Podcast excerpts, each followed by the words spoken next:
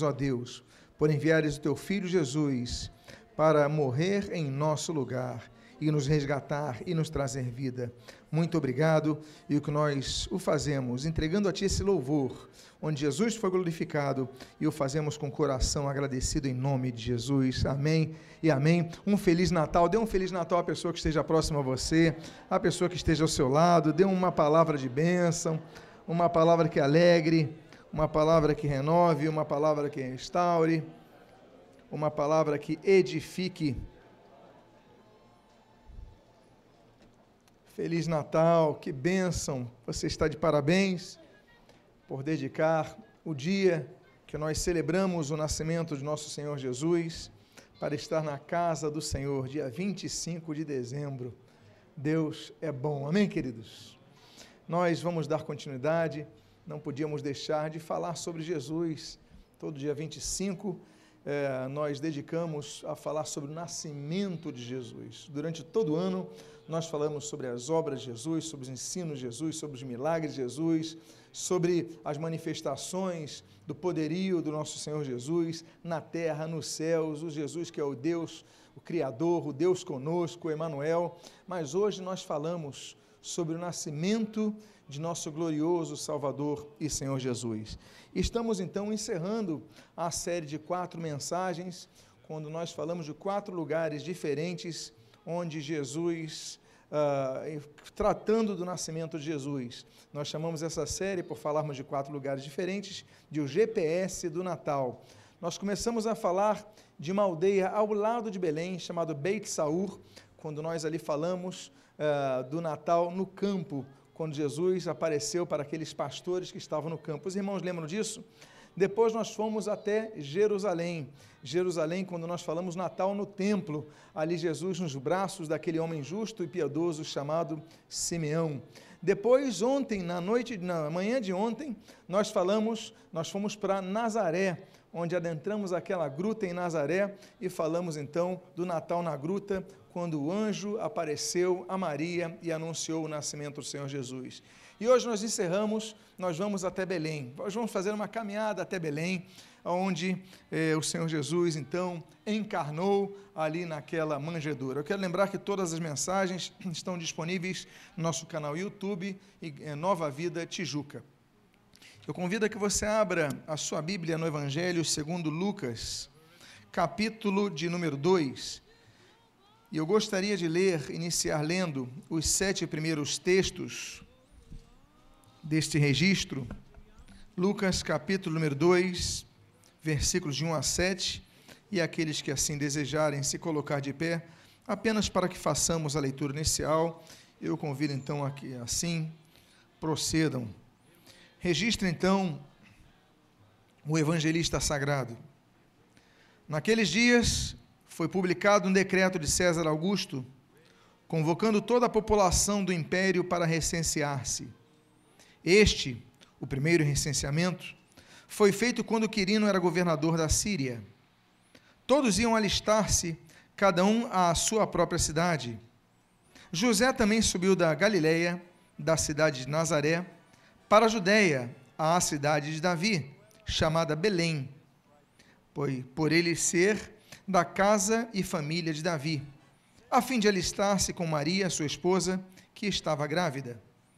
Estando eles ali, aconteceu completarem-se-lhes os dias, e ela deu à luz o seu filho primogênito, enfaixou e o deitou numa manjedoura, porque não havia lugar para eles na hospedaria. Oremos, Pai amado, lemos a tua santa e preciosa palavra e pedimos, Senhor, que fales conosco, fales conosco nesta noite, fales conosco, Senhor, em todos os dias de nossas vidas, para que nós entendamos os teus propósitos, os que tens é, registrado para as nossas vidas. E o que nós fazemos, fazemos agradecidos em nome de Jesus. Amém. E amém. Os irmãos podem tomar, por favor, os seus assentos. Eu coloco aqui três fotos, duas fotos das duas últimas caravanas que nós fizemos a Israel. Nós temos os dois últimos grupos. E essa é entrada da igreja. Eu sei que nós temos uma noção de templos muito bonitos, sua fachada muito bonita, mas a entrada é muito pequena, muito estreita. E eu não sei se vocês estão notando aqui ao fundo, vocês conseguem ver essa luzinha que eu estou apontando aqui? Aqui é a porta. E se você notar a altura da porta, você vê que a porta é menor que uma, a média da altura de uma pessoa. Eu coloquei essa foto da Cláudia entrando, e a Cláudia, para entrar na porta do templo, deu um templo onde Jesus nasceu, o templo que foi construído em Belém, onde Jesus nasceu, você vê que a Cláudia teve que se agachar, não é isso, para entrar? Eu também tive que me abaixar para entrar. Por que, que a igreja onde Jesus nasceu tem uma porta tão baixa? Pessoas altas, elas sofrem para adentrar no templo de Belém. Por que, que é desse tamanho? A explicação é simples. Na época das invasões ah, árabes, então houve um momento que eles entraram com cavalos dentro do local onde Jesus nasceu. Então, os cristãos ali ficaram indignados. Como é que você pode tratar o local onde Jesus nasceu adentrando com cavalos? Então eles fizeram uma obra eles desceram a altura, a altura da porta era essa altura, era uma altura muito alta. Eles fizeram uma altura bem pequena, por quê?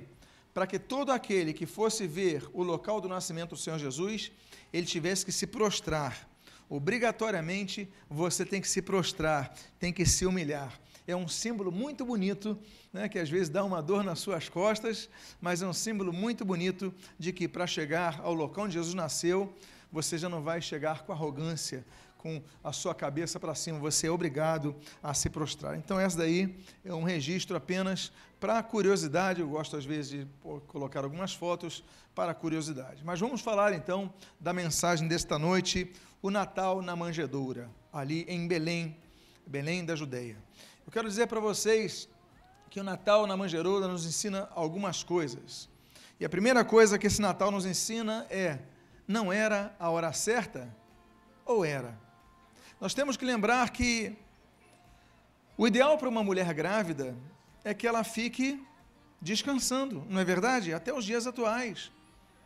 Ah, as empresas hoje existem leis que fazem com que a mulher, então, quando está para dar luz ao filho, ela se afaste, ela tenha uma licença. Ela precisa ficar descansando em repouso.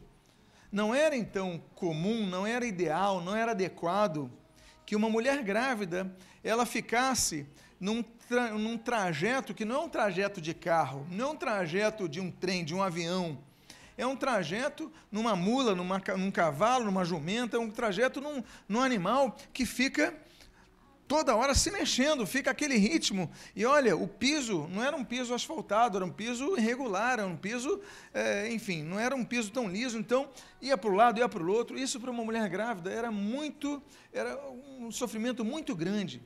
Por que, que Jesus tinha que nascer naquela hora? Será que era o momento certo? Ou será que não era o tempo certo?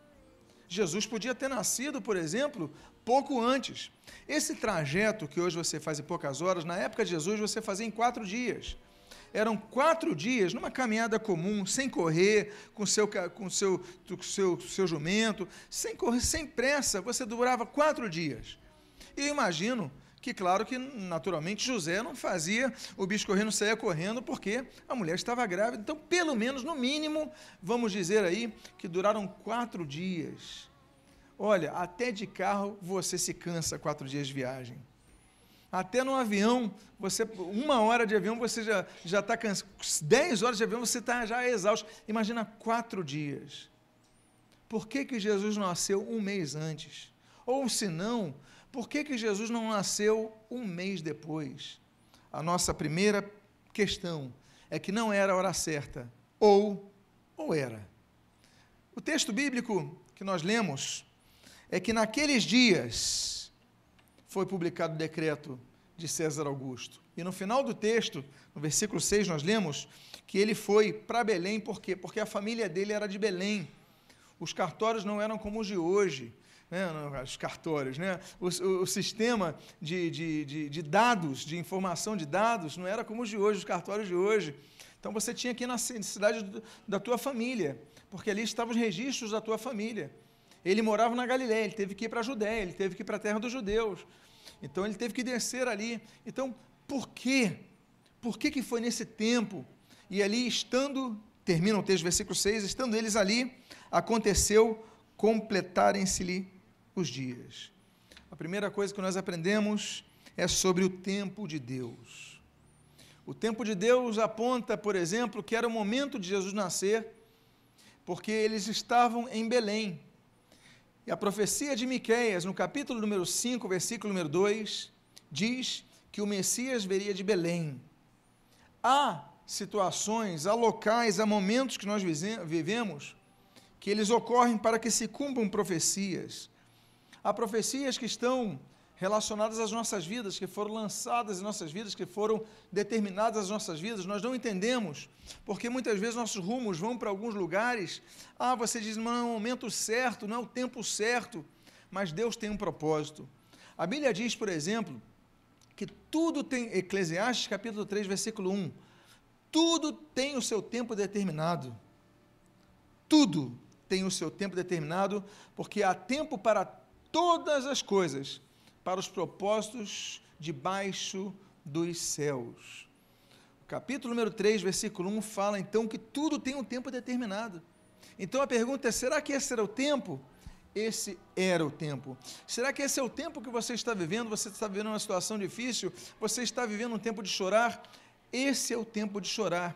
O próprio, próprio Eclesiastes capítulo 3, só que agora no versículo número 6, ele diz assim: olha, há tempo de chorar e há tempo de rir, há tempo de prantear e há tempo de saltar de alegria. Tudo tem o seu tempo determinado. Então, há tempo de chorar, sim. Jesus chorou, Paulo chorou, foram as lágrimas, o Espírito Santo se entristece. Olha, nós choramos. Aliás, o primeiro, o primeiro verbo que nós entoamos na prática em nossas vidas é o verbo chorar. Nós nascemos chorando, não é isso? Já nascemos chorando, é o sinal que temos vida, é quando nós choramos no parto.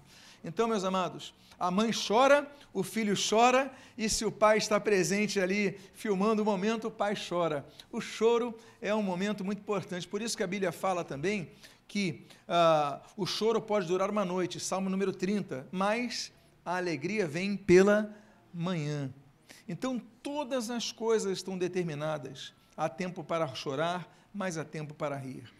A primeira coisa que nós aprendemos no Natal quando a Maria chega depois de quatro dias de viagem. Eu imagino que, que você pode pensar assim, você pode elocubrar, você pode imaginar, você pode dizer não, mas daí pode ter acelerado o processo, sim.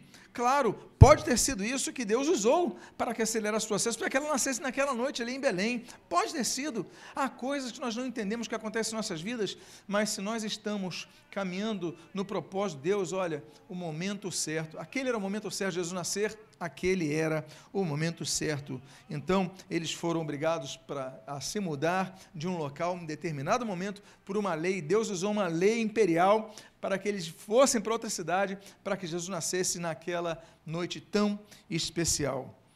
A segunda coisa que nós aprendemos no Natal da manjedoura é: não era o local que nós pensávamos.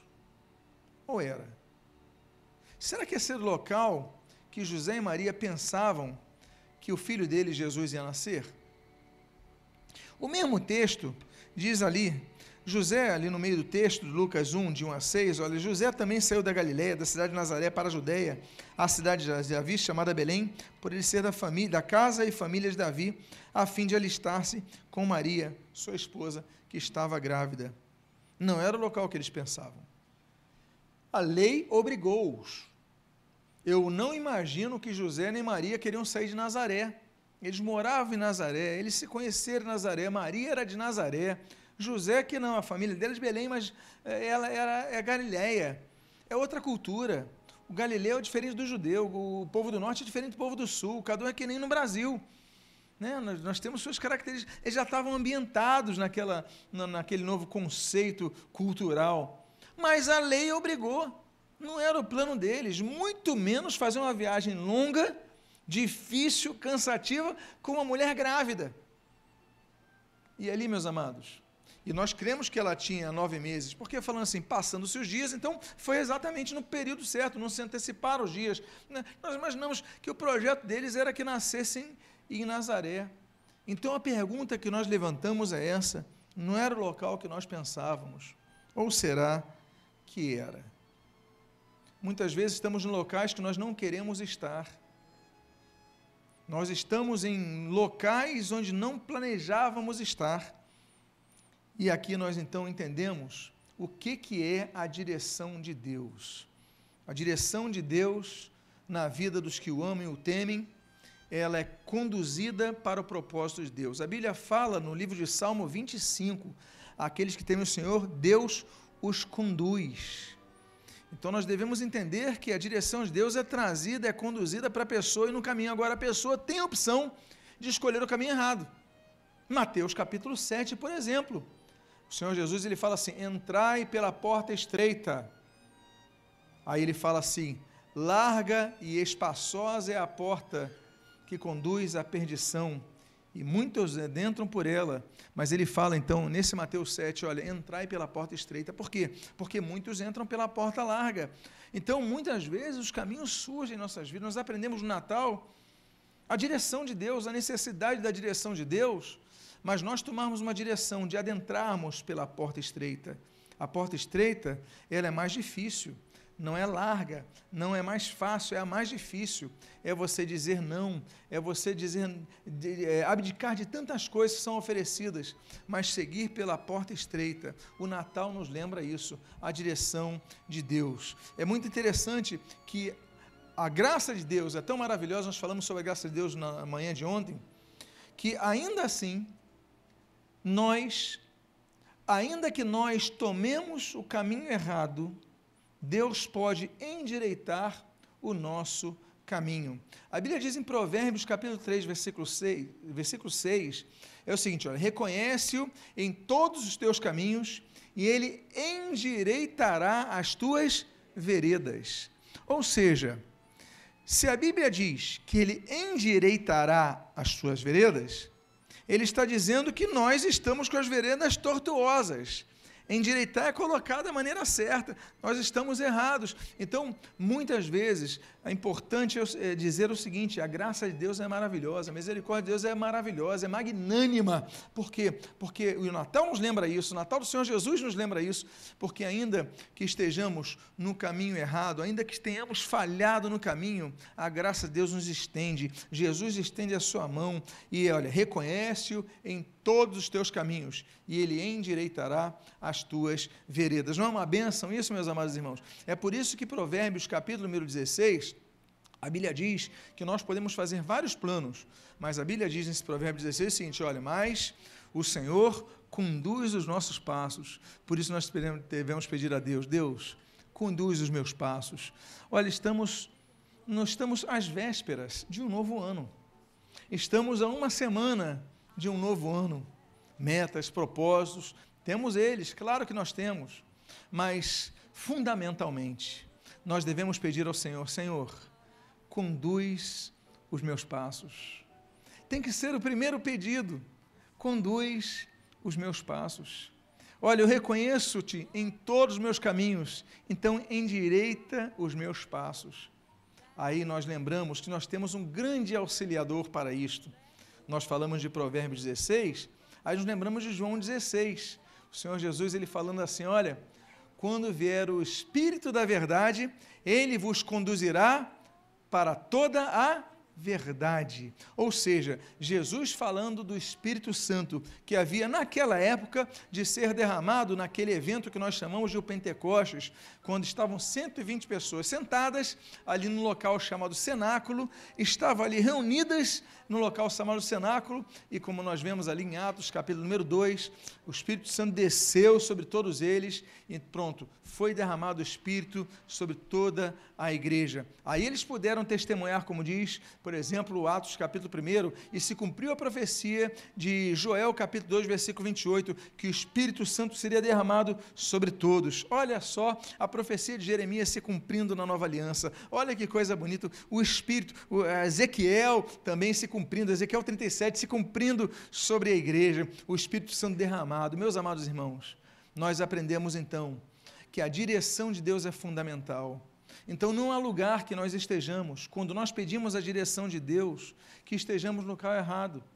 a não ser que tenhamos optado por outro caminho. Mas ainda assim, Senhor, eu reconheço que eu preciso de Ti, Senhor, eu reconheço que eu preciso da Tua direção, então me dá a Tua direção. E quando Deus dá direção, não nos desviamos nem para a direita, nem para a esquerda. Nos lembramos, por exemplo, meus amados irmãos, que ainda que estejamos no deserto, no deserto da vida, Deus envia aquela coluna de nuvem durante o dia, aquela coluna de, noite, eh, de, de fogo durante a noite, para que nós possamos seguir no caminho reto. O Espírito de Deus nos direciona a toda a verdade, ao caminho certo. Vamos fazer isso. Nos lembramos do Natal, estamos falando de Jesus, estamos falando do nascimento de Jesus, ainda estamos nos seis primeiros versículos desse capítulo, mas não podemos esquecer a respeito desse ensinamento, a direção de Deus. Vocês lembram qual foi a primeira pergunta? Será que é o tempo certo? Vocês sabem, vocês lembram qual foi essa segunda pergunta? Será que foi o lugar certo?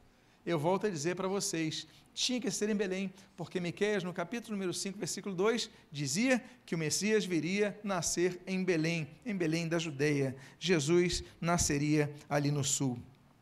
Nós temos então mais perdão, mais um ponto a considerarmos. Falamos primeiro ser o tempo ideal, depois perguntamos se era o local ideal, e agora a pergunta é: será que é a roupa ideal? Você, antes de sair de casa, se olhou no espelho, não é verdade? Você colocou a roupa que você achou ideal para vir naturalmente a não ser que tenha acontecido algum, alguma coisa é, que você não esperava, né? caiu uma sujeira na sua camisa, você teve que trocar, alguém te emprestou, mas se não aconteceu nada fora do tempo, da sua rotina, do seu planejamento, você veio com a roupa que você quis. A questão é: será que, e o Natal nos lembra, era a roupa ideal? Nós vemos, por exemplo, no texto do versículo 12 o seguinte: E isto vos servirá de sinal: encontrareis uma criança envolta em faixas e deitada em manjedoura. Ora, o sinal que foi dado àqueles pastores que estavam em Beit Saur, no campo de Beit Saur, o sinal é que ela, aquela criança estaria envolta em faixas e deitada em manjedoura. Nós temos então que especular o seguinte: primeiro, havia outras crianças, havia outros bebês. Porque senão ele diria, ele diria o seguinte: você vai encontrar um bebê ali, uma criança ali. Pronto. Não. A característica dessa criança é que ela estava envolta em faixas e deitada numa manjedoura.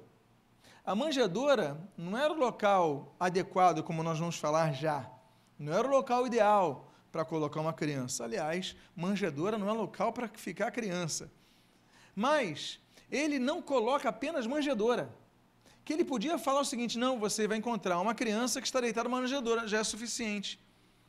Mas, particularmente, ele coloca ali envolto em faixas. O que, que nós podemos entender ou puxar desse texto? Que talvez não fosse a roupa ideal daquela criança. Ela não estava, estavam de viagem, estavam chegando em Belém, chegaram num ponto final que eles queriam, destino final, só que chegaram não encontraram lugar. Diz a Bíblia que não havia lugar na hospedaria. Olha, não tem mais lugar aqui, está cheio. Ah, mas José, mas como é que pode estar com uma, uma mulher grávida? Fala, ah, a lei não chegou aqui. Essa lei que está no século 21 aí no Brasil, não tem aqui não, não tem prioridade para grávida coisa nenhuma. E os outros já estão dormindo, você chega agora de noite, nesse horário, quer lugar, não tem mais lugar. Mas tem, sempre tem lugar aqui, mas é o recenseamento, meu querido. Vem todo mundo para Belém, pessoal, a família de Davi, ele, todo mundo está vindo para aqui, mas você então dá um jeito. Tem um lugar ali que você pode, já vamos falar sobre ele. O fato é então que eles tiveram que se adaptar. Mas a Bíblia diz: olha, você vai encontrar uma criança envolta em faixas. É muito interessante que nós vemos a roupa de Jesus sendo apresentada no início, do nascimento de Jesus e na morte de Jesus. Porque quando Jesus morre e ele é ressuscitado, as mulheres vão contar para os discípulos. Vocês lembram? Olha, Jesus ressuscitou. O que, que os discípulos fazem? Eles vão correndo até o sepulcro de Jesus. E quando eles chegam no sepulcro, o que, que eles veem? As vestes de Jesus. Eles só veem as vestes. A única coisa que eles viram foram as vestes. Ou seja, as vestes de Jesus eles apa, elas aparecem, as vestes de Jesus aparecem no início da vida de Jesus na terra e no fim da vida de Jesus na terra. É o marco inicial, é o marco final. Roupas representam identidade. É interessante quando o apóstolo João, ele vê aqueles que vêm da grande tribulação, ele vê, olha, aqueles dali estão vindo as vestes brancas. Eles têm as vestes brancas. Por isso que nós cantamos alvo mais que a neve, as vestes brancas. Por isso que a Bíblia diz, por exemplo, na epístola de Judas, olha, esses não para não se mancharem com as roupas manchadas pela carne, não sujeiram com as roupas manchadas pelas carnes, suas vestes não têm a roupa manchada. Ou seja, as vestes limpas, as vestes brancas, a identidade de pureza. Jesus estava envolto em faixas. E quando nós aprendemos isso, nós vemos isso, a grande questão é: será que eu estou com a roupa ideal? Essa é a pergunta que nós fizemos no início desse, desse ponto. Será que eu estou com a roupa ideal? Será que eu estou no estado ideal de me apresentar a Jesus? Olha, eu sou pecador, eu roubo, eu, eu faço tanta coisa errada, eu sou viciado. Pode ter gente aqui assim. E a pessoa vai dizer assim: Eu não tenho condição de chegar para Jesus, mas eu quero dizer para você que essa mensagem nos lembra que nós podemos chegar para Jesus como nós estivermos. O que nós precisamos ter é um coração aberto, um coração arrependido dos nossos pecados. Arrependei-vos, pois, e convertei-vos, para que sejam cancelados os vossos pecados. É, Atos capítulo 3, versículo 19. Nós temos que nos arrepender, arrepender nosso coração. A obra, depois Jesus vai fazer ele vai, o Espírito Santo vai habitar no seu coração e vai começar a trabalhar, vai te, começar a te incomodar, porque tem igreja que faz o seguinte: não, você só vem para Jesus se você tirar o boné, é, usar uma calça comprida, usar uma saia, usar isso e tal, aí você vem para Jesus. Aí a pessoa acaba não vindo para Jesus. Tem um pastor amigo meu que é muito interessante, que um dia convidaram ele para ir num culto evangélico. Depois ele, ele não era convertido. Aí ele então foi nessa igreja e quando chegou na igreja ele estava todo feliz. Ele falou: hoje eu vou numa igreja, eu preciso de algo, eu preciso encontrar com Jesus. Ele botou, ele estava, eu vou, vou para essa igreja. Ele foi para essa igreja. Ele chegou nessa igreja. Aí quando ele chegou tinha um diácono, um obreiro na porta da igreja. Falou: oh, tudo bem, tudo bem. Olha, infelizmente você não pode entrar. Ah, desculpe, mas por quê? É porque você está de bermuda. Faz o seguinte a pessoa, o diácono foi super gentil com ele, muito gentil. Falou: volta para sua casa, põe uma calça comprida e volta. Vocês pensam que esse jovem voltou? Nunca mais ele pisou naquele local. Nunca ele pisou. Um dia, até que um dia ele veio a outra igreja e acabou se convertendo a Jesus. Mas assim como eles, outros podem nunca ter voltado a uma igreja.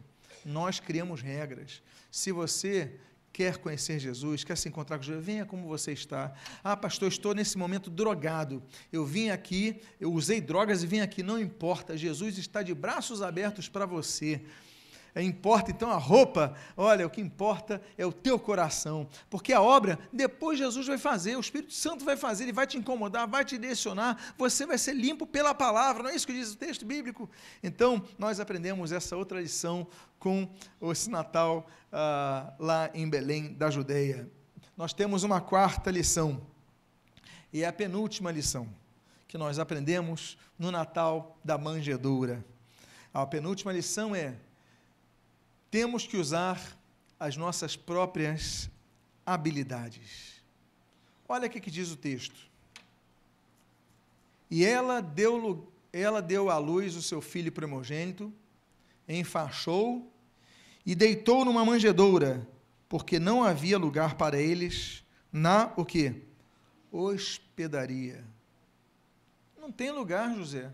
Minha mulher está grávida, não tem lugar. Ela está sentindo dores, não tem lugar, José. E agora o que, que eu faço? Ó, não sei. Aqui não tem lugar. De repente, ali naquela gruta. Alguns insinuam que Jesus, isso, essa ideia vai se tornar mais popular no século XII. Ele nasceu numa estrebaria, no local onde ficam os animais. A Bíblia não fala sobre isso mas é uma ideia até plausível. Por quê? Por causa da manjedoura.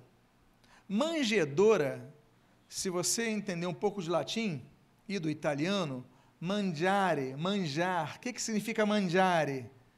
onde você come, não é isso? Manjar, eu vou comer. Je manger no francês, né? Eu vou comer. Então, é o local onde se come. Não é o local onde se coloca uma criança. É o local onde se come. Mas quem come numa manjedoura? As pessoas, elas comem no prato. Quem come numa manjedoura são os animais. O que, que nós aprendemos com José? Primeiro lugar, naquela época não havia berços portáteis, como nós temos hoje.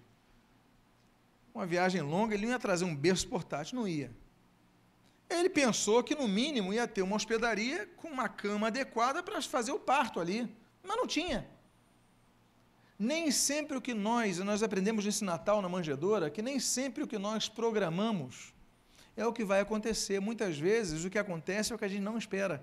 E isso, aí você fala assim: Deus, por que isso está acontecendo comigo? O Senhor Jesus, com o Senhor Jesus, o nascimento dele foi assim.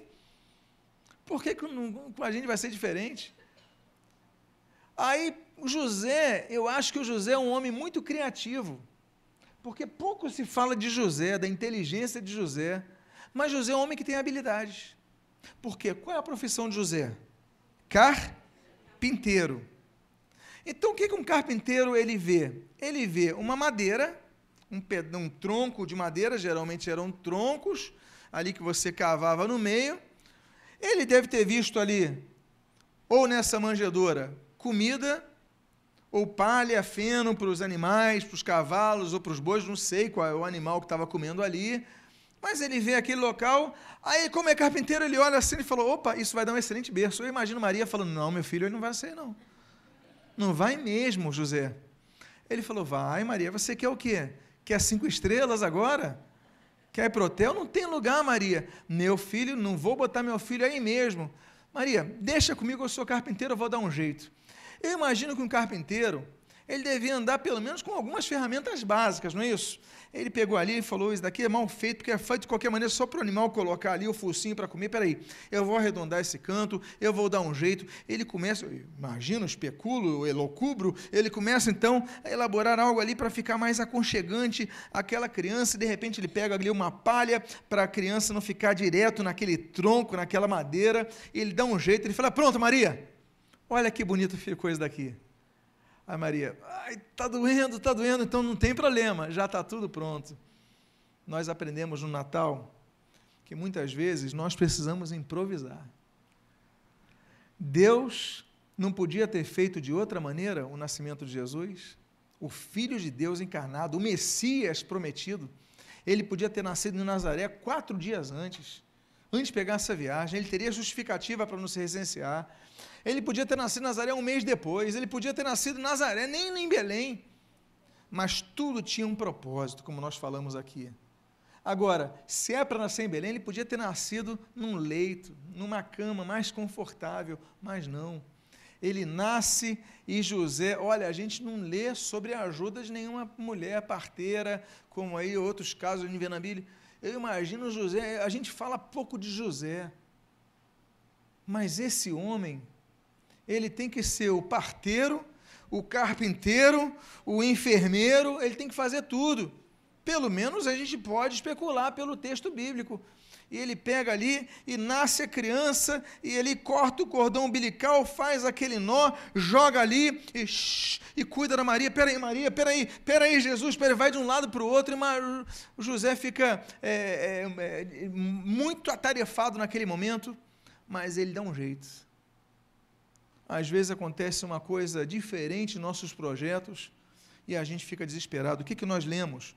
Nós lemos que a sabedoria é importante, usar a inteligência é importante, saber improvisar é importante. Nós devemos aprender a lidar com as situações adversas que inesperadamente nos surgem. Se o ferro está embotado, diz a Bíblia em Eclesiastes capítulo 10, versículo 10, não se lhe afia o, o corte, é necessário redobrar a força, mas a sabedoria traz o bom resultado. O que, que o texto, em outras palavras, está dizendo aqui, Eclesiastes capítulo 10, versículo 10? Olha, se você for cortar uma, um tronco de uma árvore com um machado que não esteja afiado, você vai ter que usar o dobro de força. Mas se você, afiar, se você for inteligente usar a sabedoria, afiar um pouquinho antes o seu, o seu machado, então você vai ter maior sucesso, vai gastar menos força. O que, que a Bíblia está exaltando? A Bíblia está exaltando a sabedoria, a inteligência, você saber preparar as coisas, porque coisas acontecem, situações adversas acontecem. Nem no, a gente aprende que no nascimento do Senhor Jesus, nem o Senhor Jesus escapou de um improviso tudo profetizado, improviso. Mas quem teve que improvisar? José, o homem, o pai. Ele teve que improvisar. Nós muitas vezes temos que improvisar. O que nós não podemos deixar de fazer é lutar por algo melhor. José, a gente aprende com José nessa história.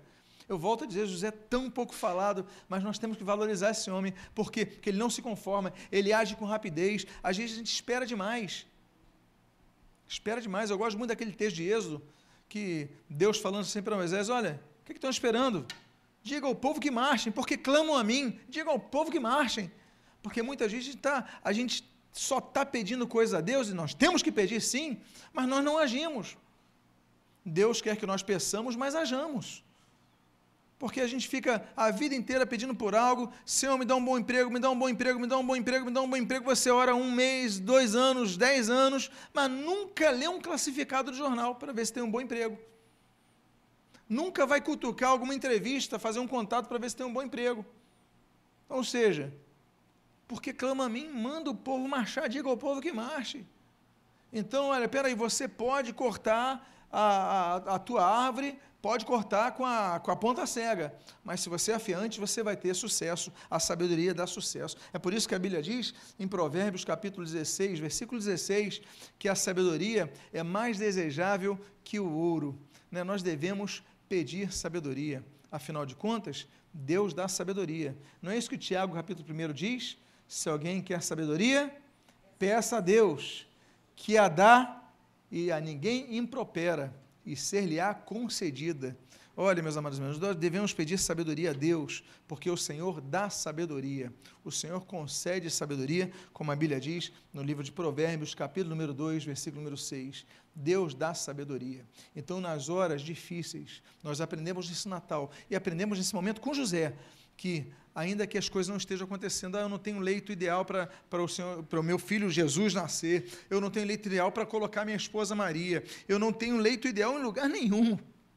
Eu sou, tenho um local que os animais comem. Meus amados, animal comer. Olha, eu vou dizer uma coisa para vocês. Posso usar um termo um pouco pesado? Assim, é um, animal, é um local sujo. Os animais sujos. Colocar o focinho ali, o que, que ele teve que fazer? Ele teve que. É o que eu tenho. Então eu vou dar um jeito, vou melhorar isso. Eu não sei se ele pegou água, lavou, se deu tempo. Eu, a gente não sabe a, corri, a corrida que foi. É, mas a gente imagina se ele teve um tempinho, lavou, deu um ajuste ali, tirou as farpas, passou uma lixa que ele tinha ali, um pano de lixa, enfim. Mas ele melhorou o que tinha. Nós temos que nos adaptar às realidades. Ah, mas eu fiquei desempregado, eu não sei o que e tal. Então, peraí, não, não é momento de desesperar, vamos adaptar, dá para viver assim. Depois vai vir uma nova fase, depois Jesus vai crescer, depois Jesus vai estar dando aula para os doutores no tempo com 12 anos de idade, ou seja, já vai ser um homem culto. As fases difíceis passam. Nós aprendemos no Natal de Jesus em Belém que as fases difíceis acontecem, mas elas passam. Daqui a pouco, aquela manjedoura, meus amados, Jesus não cresceu nela. Aquela manjedoura, Jesus não viveu nela. Aquela manjedoura acolheu Jesus em algumas horas, talvez no primeiro dia, talvez em dois dias, não sei quanto tempo ficou ali, né? mas ficou pouco tempo naquela. É improvisado, a fase das nossas vidas são improvisadas. Não é momento de desesperar, é momento de ser criativo. Bom, eu estou vivendo uma fase difícil, eu estou vivendo uma fase inesperada, eu não esperava isso, mas espera aí, eu sei que, em primeiro lugar, eu saí de Nazaré com um propósito. Em segundo lugar, não tinha é, o, é, o, local na hospedaria, então teve um propósito. Terceiro, o tempo era esse, né? Podia ter nascido um mês antes, podia ter nascido e eu não tenho nenhum leito, eu tenho uma manjedoura, um local sujo. Peraí, mas vou me adaptar, eu vou dar um jeito. E aí Jesus nasce. E eu digo para vocês, valeu a pena? Tudo valeu a pena. Tudo tinha um propósito. Tudo tinha um propósito na vida, porque Deus muitas vezes nos permite que nós passemos por situações humilhantes. Não é isso que a Bíblia diz em 1 Pedro capítulo número 5? Humilhai-vos, pois, diante da potentosa mão de Deus, que ele em tempo oportuno vos exaltará. Ou seja, Deus vai nos exaltar, mas depois do momento de humilhação. É o que diz a Bíblia, por exemplo, em Deuteronômio capítulo número 8, que Deus nos leva ao deserto para nos humilhar, permitir que sejamos humilhados, porque muitas vezes o que nós precisamos é quebrar aquela nossa vaidade. Você lembra a primeira foto que eu coloquei aqui, de Belém? A primeira foto que eu coloquei de Belém não mostra isso? Para você entrar naquele templo, né, o templo, a Basílica onde, onde foi construído, foi construída onde Jesus nasceu, essa foto que você está vendo ali, você precisa se abaixar, você não consegue entrar em pé, você tem que se curvar. Por quê? Porque nós aprendemos que a humilhação, muitas vezes, é o caminho que nós precisamos. E último ponto que eu gostaria de comentar nessa noite, e o nascimento, é o quinto ponto que nós aprendemos nesse nascimento do Senhor Jesus, o Natal na hospedaria, é que o nascimento precisa ser divulgado.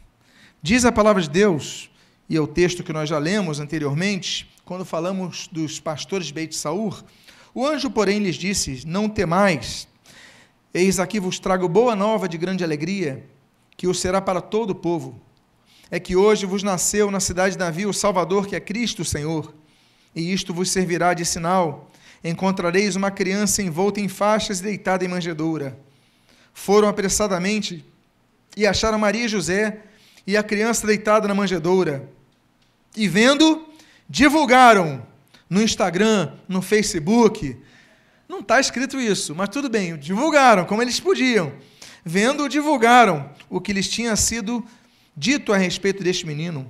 Voltaram então os pastores, glorificando e louvando a Deus por tudo que tinham ouvido e visto, como lhes fora anunciado. A última coisa que nós aprendemos, e que Natal é divulgação divulgação.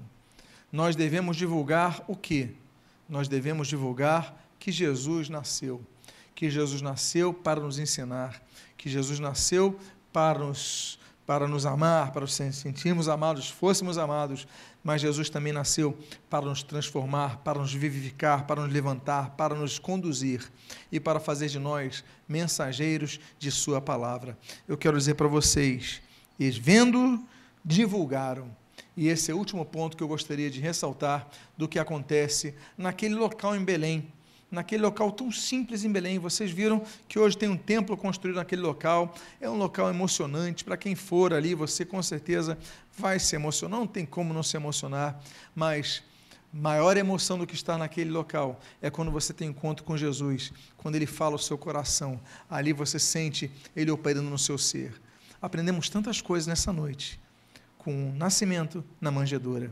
Mas não existe aprendizado mais importante que o aprendizado de que Jesus, ele nasce na nossa vida para nos encher da sua paz. Vamos orar por isso, vamos ficar de pé, vamos fazer uma oração nesse culto tão especial, um culto que nós dedicamos ao nosso Senhor Jesus, o culto de Natal. Feche seus olhos agora.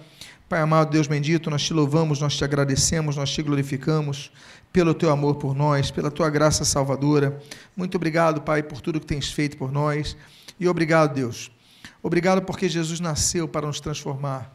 Vivemos, Pai, hoje nós vimos que não compreendemos muitas vezes por que, que Jesus teve que nascer em Belém.